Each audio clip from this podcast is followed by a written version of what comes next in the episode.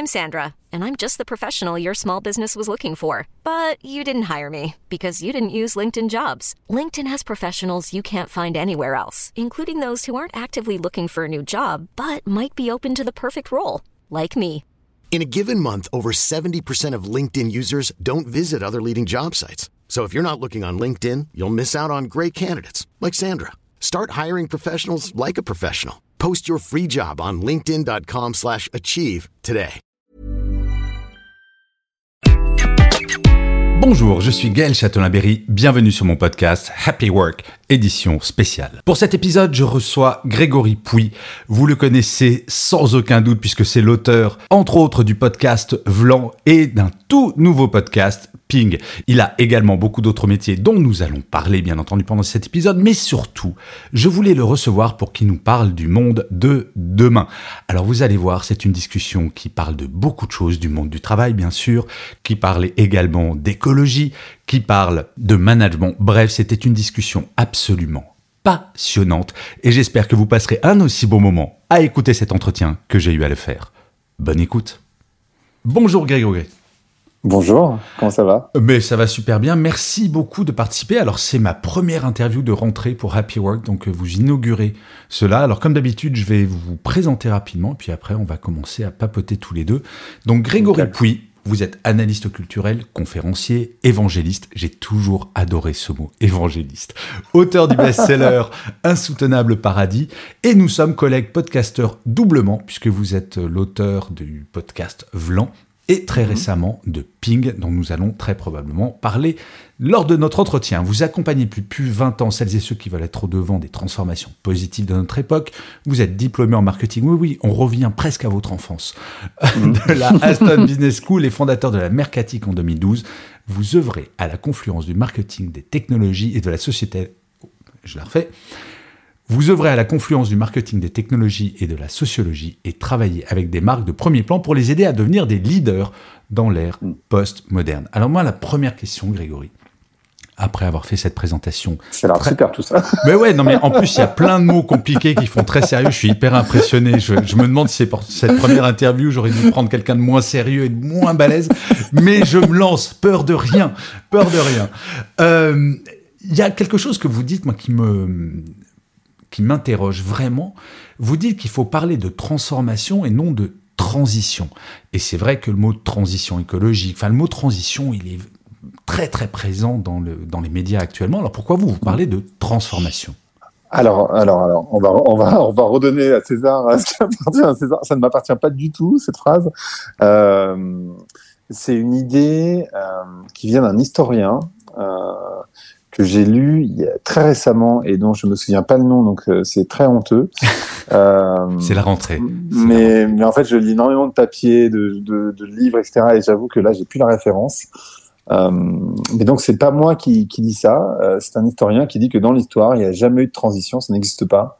Il n'y a que des transformations, euh, voulues ou non voulues, mais en tout cas, c'est des transformations. Donc, c'est pour ça que euh, je, et- et je, je pense qu'il a totalement raison. En tout cas, il a réussi à me convaincre.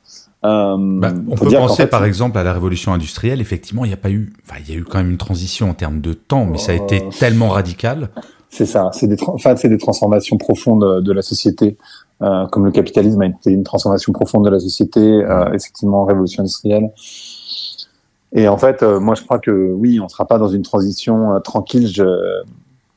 Pour Vlan, j'ai enregistré euh, Fanny Périzet, qui est une, une, une anthropologue qui a écrit un bouquin qui s'appelle Les enfants gâtés, une anthropologie du mythe du capitalisme responsable.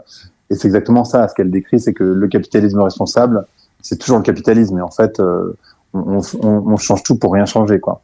Et en fait, ça, je pense que ça, ça va pas tenir longtemps. C'est une réponse à un palliatif, euh, mais la consommation responsable, euh, c'est pas, le- c'est pas le sujet, en fait. Mais est-ce qu'il faut Donc, avoir euh, peur ou au contraire être hyper optimiste en se disant, bah, finalement, on va découvrir un nouveau monde ou on va inventer Alors, un nouveau monde Alors, alors, j'ai une double réponse à cette question. euh, alors, je, je, je pense qu'on. Par quoi je commence, le positif ou le négatif? Comme vous voulez. Bon, je vais commencer par le positif parce que je suis quelqu'un de positif. Euh, moi, je crois euh, que la société dans laquelle on vit, elle est absolument imparfaite. On parle souvent d'écologie punitive Alors que pour moi, ça supposerait que la société dans laquelle on vit, elle n'est pas punitive. Et pour moi, la société dans laquelle on vit, elle est extrêmement punitive. Elle est extrêmement punitive à plein d'égards. Euh, on va parler un peu du travail, j'imagine. Bien sûr. Euh, euh, les gens font énormément de burn-out. On n'a jamais pris autant d'anxiolytiques. Enfin, on n'a jamais commis autant de suicides. Maintenant, en Europe, aux États-Unis, l'espérance de vie diminue. Donc, on peut pas dire que ce soit une société parfaite. Les gens sont pas spécialement heureux, se sentent Mm. extrêmement seuls, etc., etc. Bref, on peut pas dire que la société actuelle soit parfaite. Et donc, se dire qu'on va changer de modèle et on va changer de modèle, moi, je trouve que c'est plutôt une bonne nouvelle. Euh, C'est-à-dire que je ne crois pas du tout que c'est parce qu'on sera dans une forme de sobriété qu'on sera malheureux. Il, il y a cette phrase justement euh, dans, dans, dans ce livre que je viens de citer euh, que je trouve extrêmement belle, euh, qui est qu'il faut percevoir la sobriété comme une forme d'abondance. Et ça, c'est faire le choix de la liberté. Hmm. Donc ça, moi je crois, et ça, ça vient de de de de, de, de sociétés de de, de, de- ah, euh, ah bah j'ai plus le nom de cueilleur, euh, Mm. j'ai- j'ai plus le premier mot. Donc en fait, moi je pense que c'est une nouvelle manière d'envisager la vie, etc. Et moi je trouve ça plutôt très positif. Euh, je pense que la surconsommation, je pense que le surconfort dans lequel on vit, il nous rend pas spécialement heureux. Sinon tout le monde serait heureux, Mm. puisque pour être dans les 1% les plus riches de la planète, pour mémoire, il faut gagner euh, 27 000 euros par an. Donc, euh, Mm. donc en fait, on est beaucoup, en tout cas parmi les gens qui écoutent, parmi les 1% les plus riches de la planète. Je pense pas que les gens qui sont qui sont en train d'écouter sont tous très très heureux. Euh, donc ce modèle-là, on voit bien que même s'il a apporté énormément de choses, il a aussi ses limites. Bien sûr. Euh, donc euh, en ça, on peut être positif dans le sens, euh, je pense que la, un changement de modèle, c'est pas complètement idiot. On n'a jamais eu aussi peu de, de partage des richesses. Mhm. Euh, ça, c'est Piketty qui le- qui l'explique bien dans son bouquin. Voilà. Après, Allez-y, déprimez-nous, Grégory. après sur la partie négative, euh, plus je- j'observe euh, mon comportement, euh, mais aussi les comportements autour de moi, évidemment, de gens qui ont très conscience, euh, et c'est justement tout ce que décrit cette femme Fanny Parisé. Plus je vois qu'on change à la marge, euh, ce qui nous arrange bien avec Mm. une sorte de, de crédit moral qu'on essaye d'avoir mais qui n'existe pas. Crédit moral, ça serait euh, bah, parce que je trie mes poubelles, parce que je mange pas de viande, alors je peux prendre l'avion. Enfin voilà, tout, tout ce qui concerne le crédit moral, ça, ça n'existe pas évidemment. Euh, on aimerait bien se rassurer comme ça, mais ça ne marche pas. Donc euh, aujourd'hui, on sait que voilà, on a dépassé toutes les limites qu'il fallait dépasser. Euh, donc euh, on va vers euh, une situation dans laquelle il va y avoir beaucoup de, de migration euh, climatique. On sait qu'il va y avoir énormément de morts, pas, pas forcément en Europe, mais enfin dans le monde entier, ça, ça va être par dizaines de millions, je pense. Donc euh, de ce côté-là, on ne peut pas se réjouir euh, des masses. Euh, voilà. Donc et puis là, on voit bien, euh, au moment où on enregistre en tout cas, euh, les inondations. Enfin voilà, il y y a du dérèglement climatique, comme on appelle ça. Donc c'est un changement climatique qui va venir comme ça du jour au lendemain. Les gens, ils s'attendent parfois, quand on parle de crise euh, écologique ou crise climatique, que d'un jour à l'autre, ça change. Alors qu'en fait, c'est pas exactement ça. hein. Malheureusement, c'est euh, c'est une crise, euh, c'est des crises climatiques et donc du coup ça va être de, ça va être des, des accidents climatiques de plus grosse ampleur de Mm. plus en plus souvent. Mais j'aimerais bien quand euh, même voilà. rebondir sur ce Mhm. que vous dites, et, euh, parce que là, ça Bah, pourrait... rebondissons. Non, mais on, on pourrait faire un débat très long là-dessus, mais Ouais. j'entends ce qu'on dit sur un, un petit côté. Alors, j'aime pas le mot catastrophisme, parce que fondamentalement, il y a un gros point d'interrogation. Et moi, je fais toujours référence à Thomas Malthus, un économiste Mhm. du 19e siècle, qui nous annonçait que la planète, bah, on n'allait plus pouvoir nourrir euh, l'ensemble de l'humanité et que donc bah, c'était bien s'il y avait des grandes euh, pandémies, c'était super si on pouvait tuer du monde parce que fondamentalement la planète ne pourrait pas nourrir Ouais. tout le monde. Hmm. Et il a été crédible le garçon. Donc malgré tout, j'ai quand même l'impression qu'il y a, bien sûr qu'il faut agir, bien évidemment. C'est la, la question n'est même pas là, mais par contre le euh, le côté catastrophisme parfois Alors, me fait flipper. Alors, je vais, je, bah, oui. alors, euh, ah, plutôt, et moi aussi. Alors, il faut, alors, je vais, je vais redire un truc euh, peut-être positif. D'abord, moi, je ne crois pas du tout dans la fin du monde, la fin de la vie sur Terre, etc. Ah, mais je, je croyais que vous nous annonciez ça, c'est pour non, ça que je m'étais c'est- c'est permis. pas, de- pas le sujet. Ah. Le sujet, c'est l'habitabilité du monde. Bien sûr, ouais. C'est-à-dire, en fait, les qualités de la vie sur Terre. C'est, c'est- Mm. La question, c'est pas de savoir si on va continuer à pouvoir vivre sur Terre. Bien sûr qu'on va pouvoir continuer à vivre sur Terre. la question c'est pas ça. La question c'est plutôt de se dire, ben, en fait aujourd'hui on est on est 8 milliards. Bon, on parle de 10 milliards. Je sais pas si on y arrivera, mmh. mais par contre, les conditions de vie sur Terre sont difficiles. Alors après, on peut s'inquiéter pour nos enfants. La réalité pour les enfants, elle n'est pas trop problématique parce qu'en fait, c'est un système de comparaison. Comme eux auront connu que ça, finalement, euh, la, la, comparaison sera pas douloureuse. La comparaison sera plus douloureuse pour nous. Mais comme une vie humaine, c'est assez courte, euh, finalement, nous, on pourra pas comparer grand-chose non plus, même si euh, ça, peut aller assez vite. Ce que vous dites, ça fait penser à une vidéo qui m'a fait hurler de rire sur Instagram de Julien Doré qui disait Les enfants, réjouissez-vous, on est au mois d'août, c'est l'été le plus frais que vous connaîtrez.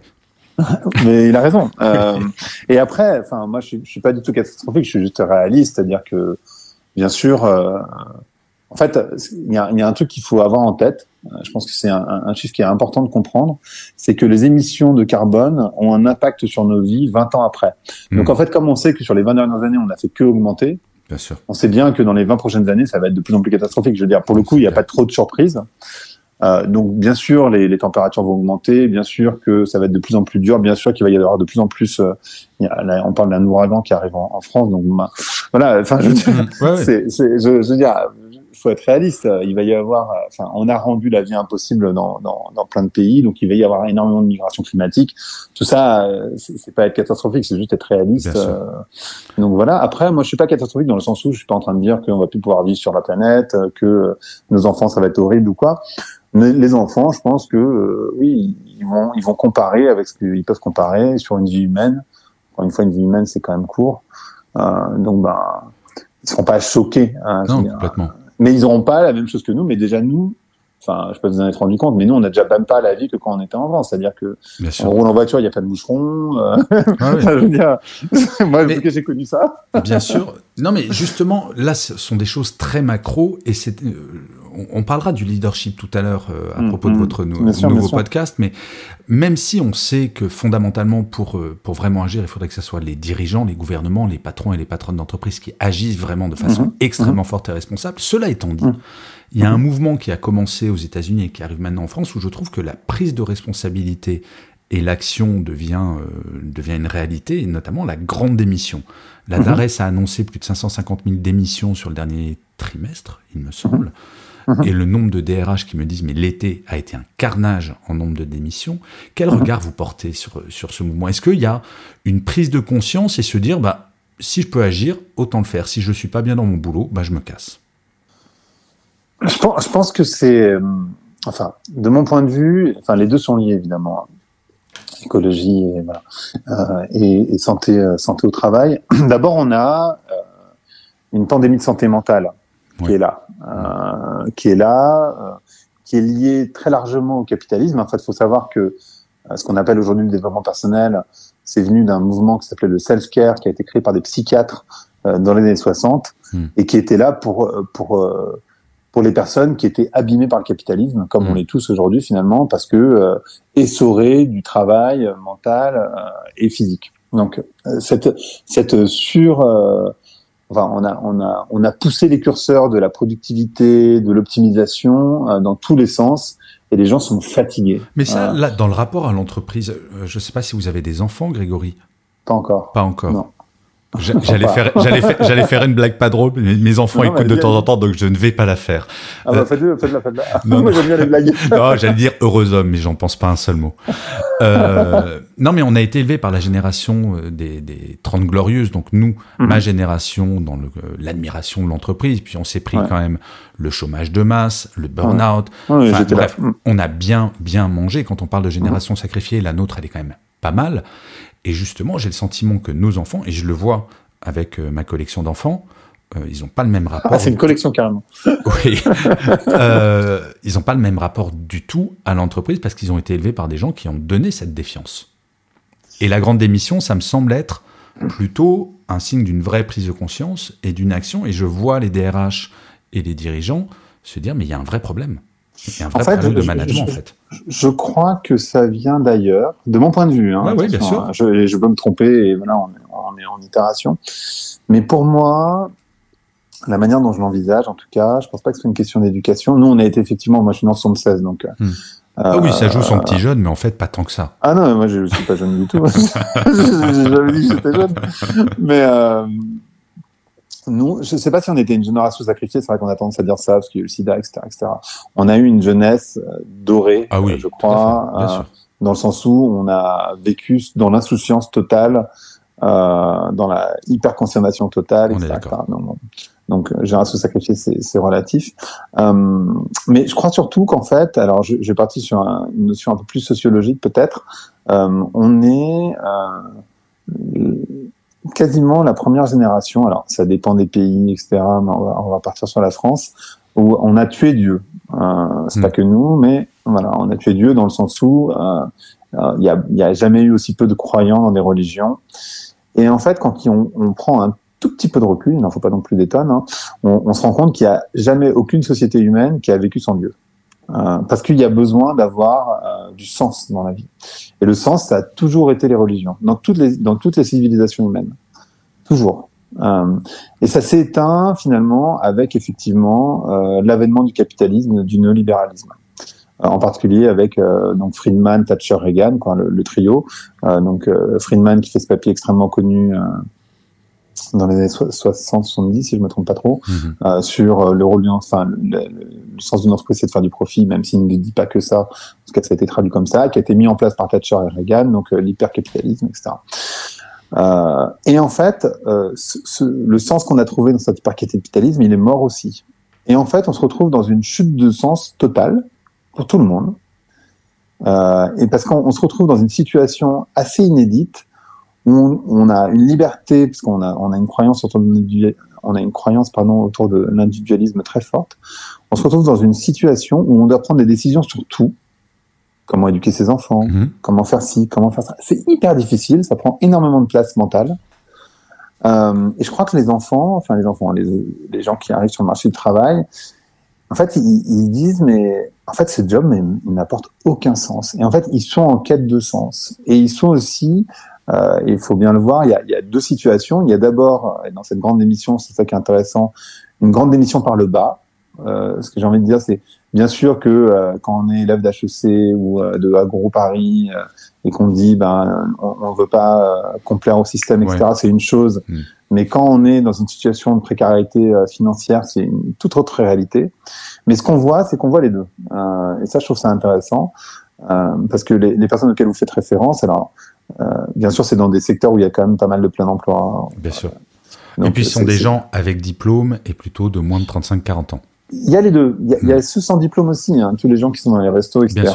Ou aux États-Unis, si vous faites référence aux, aux États-Unis, il y a les deux. Hmm. Euh, et, et, et, encore une fois, on est dans une situation où il n'y a jamais eu aussi peu euh, d'équilibre. Il, il, y a un très bon papier dans The Atlantic euh, qui s'appelle euh, How Mac, euh, bon, je lis en, je lis en français. Comment McKinsey a détruit la classe moyenne, euh, qui est hyper. Bon, de toute façon, The Atlantic, c'est toujours une très bonne référence, mais le papier est vraiment très intéressant. Alors, il faut peut-être en anglais, hein, parce que si vous cherchez en français, ça va évidemment pas fonctionner. Mais euh, donc, How McKinsey destroyed the middle class. Et et ça, c'est dans les années 60. Euh, donc, en fait, ce qui se passe, c'est que je crois que les, les, jeunes, ils ont plus cet ascenseur social possible. Euh, et du coup, du coup, grande émission parce que ça n'a aucun sens. Mais est-ce que, quand même, j'entends de plus en plus de DRH qui commencent à enfin penser que ce que je raconte n'est pas complètement débile concernant le CDI. On voit de plus en plus de jeunes qui refusent des CDI. Est-ce que c'est pas parce que justement ils mettent le sens là où il doit être, c'est-à-dire sur leur vie personnelle? Et ils veulent pas être mariés avec une entreprise mais ça, c'est euh, ce que vous décrivez, euh, oui, mille fois. Euh, je, je, je, je l'entends et je suis totalement d'accord. Euh, mais c'est aussi euh, la fin de la croyance dans le néolibéralisme. Oui. C'est-à-dire que, en fait, ce, ce modèle de le, le, le, travail, c'est la santé, l'avènement par le travail, etc. Ça, c'est en fait pour eux et en fait pour un certain nombre de quarantenaires aussi qui prennent conscience euh, ben en fait ça c'est mort et donc remettre l'humain au centre, les valeurs humaines au centre, l'attention au centre parce que en fait le truc c'est que on est rentré tellement dans une société d'optimisation, de performance que l'humain par définition, comme le résultat c'était un résultat uniquement financier dans la majorité des structures, hein, je ne dis pas que c'est le cas pour toutes les entreprises mais mais bon pour beaucoup d'entreprises ça a été ça.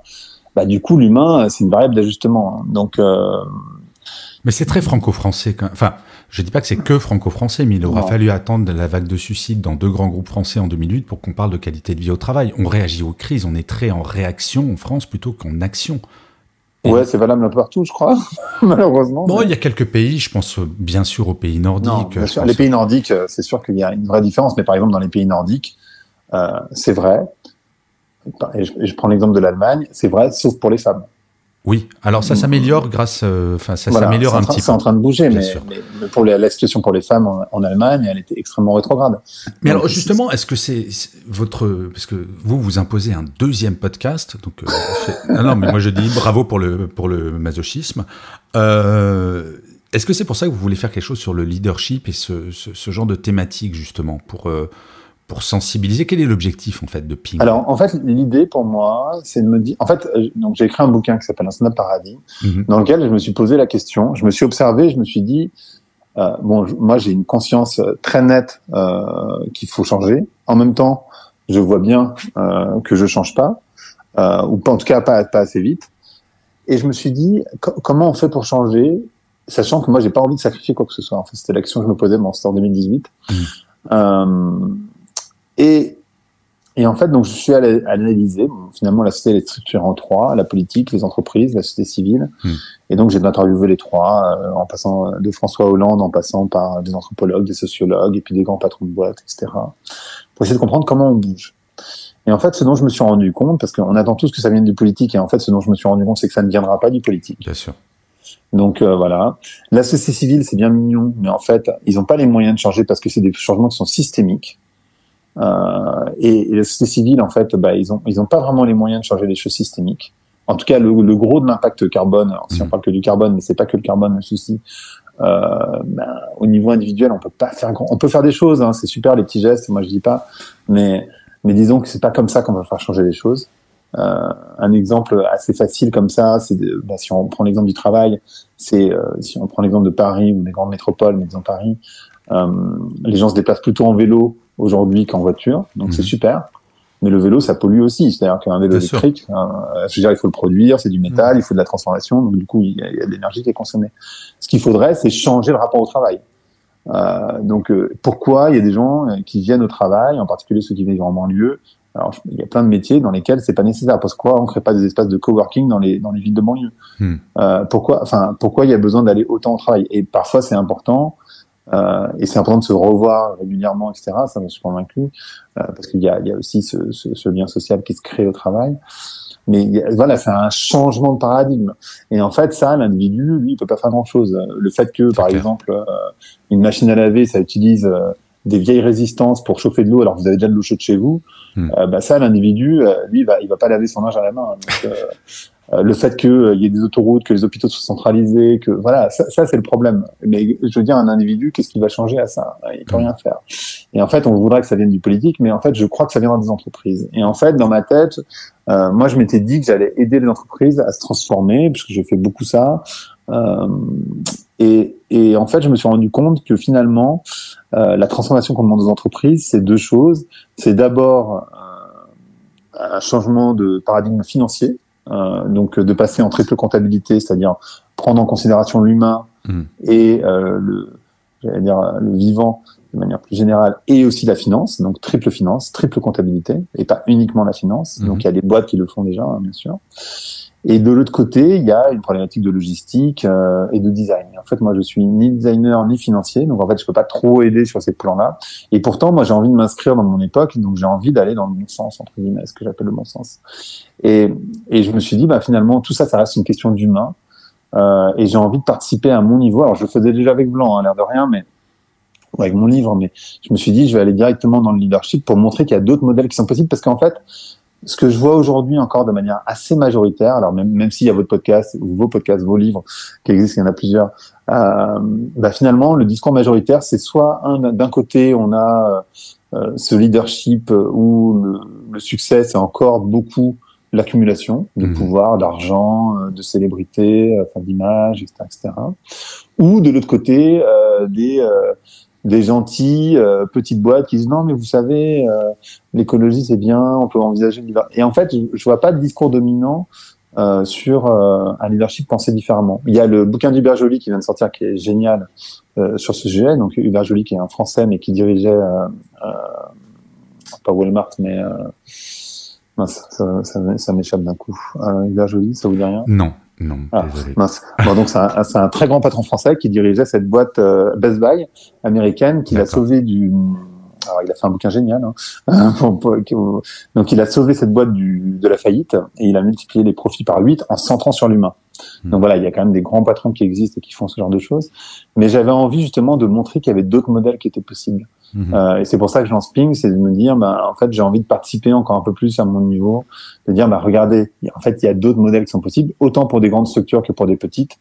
Euh, et, en fait, pour moi, c'est ça l'idée, c'est de dire, euh, regardez, c'est possible en fait, vous pouvez changer, vous passez, et, si vous le faites pas, finalement, euh, vous, êtes, vous, êtes, vous, allez être en retard. Donc en fait, Ping, c'est l'idée, c'est de mettre en avant des pratiques de leadership qui sont novatrices, peut-être d'inspirer également, et peut-être aussi de nous donner un petit peu d'espoir en se disant, bah, il y a des boîtes où ça existe en fait.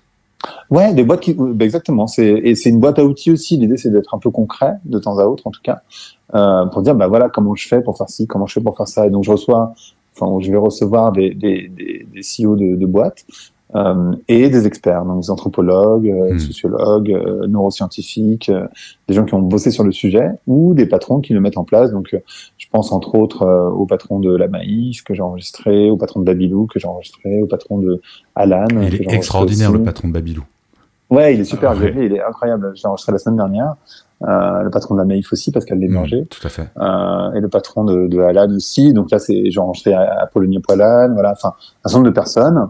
Euh, pour montrer qu'il y a d'autres modèles qui sont possibles et qu'on peut envisager de manière différente. Et typiquement, Hubert Joly, c'est un peu dans la target list des gens que j'ai envie de recevoir. Mmh. Euh, même si j'ai pas envie de recevoir que euh, des grosses boîtes, hum, parce que, mais, mais je pense que les grosses boîtes, quand elles bougent, c'est des paquebots, donc elles peuvent vraiment faire changer les choses. Eh bien, écoutez, Grégory, contrairement à, vous qui faites des entretiens de une heure, moi je suis une énorme feignasse, c'est entre 20 et 30 minutes, mais euh, je sais que ça donnera envie à beaucoup d'auditeurs de, Happy Work de, découvrir Ping, parce que c'est vrai qu'on est quand même dans une rentrée où les infos sont un tout petit peu anxiogènes et d'entendre des, euh, des, discours qui vont un peu à contre-courant du catastrophisme. Oui, je crois aussi profondément, comme vous, pour d'autres raisons très probablement, mais on arrive à la même situation. Si on n'agit pas, rien bougera. Donc je vous souhaite plein de succès pour Ping. Bienvenue à ce nouveau podcast. Je vous remercie mille fois du temps que vous m'avez consacré et je vous souhaite... Ah bah non, c'est moi. Bah, non, c'est moi d'abord. Grégory, mille merci. Bonne rentrée à vous et je vous souhaite plein de bonnes choses. Merci, excellente rentrée. Au revoir. Au revoir.